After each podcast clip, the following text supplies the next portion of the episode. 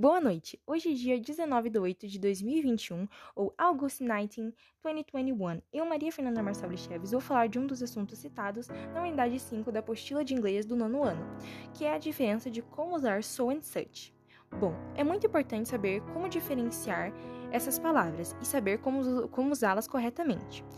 So and such são intensifiers, que são palavras que intensificam adjetivos como por exemplo quando falamos que uma coisa é boa.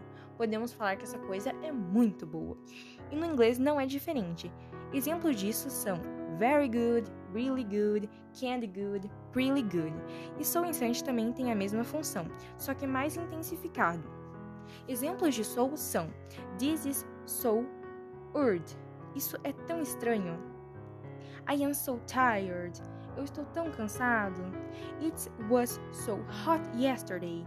Estava tão quente ontem. Nos exemplos anteriores é como se você trocasse very por so. Exemplos de such são é, She is such a beautiful. Ela é uma garota tão bonita.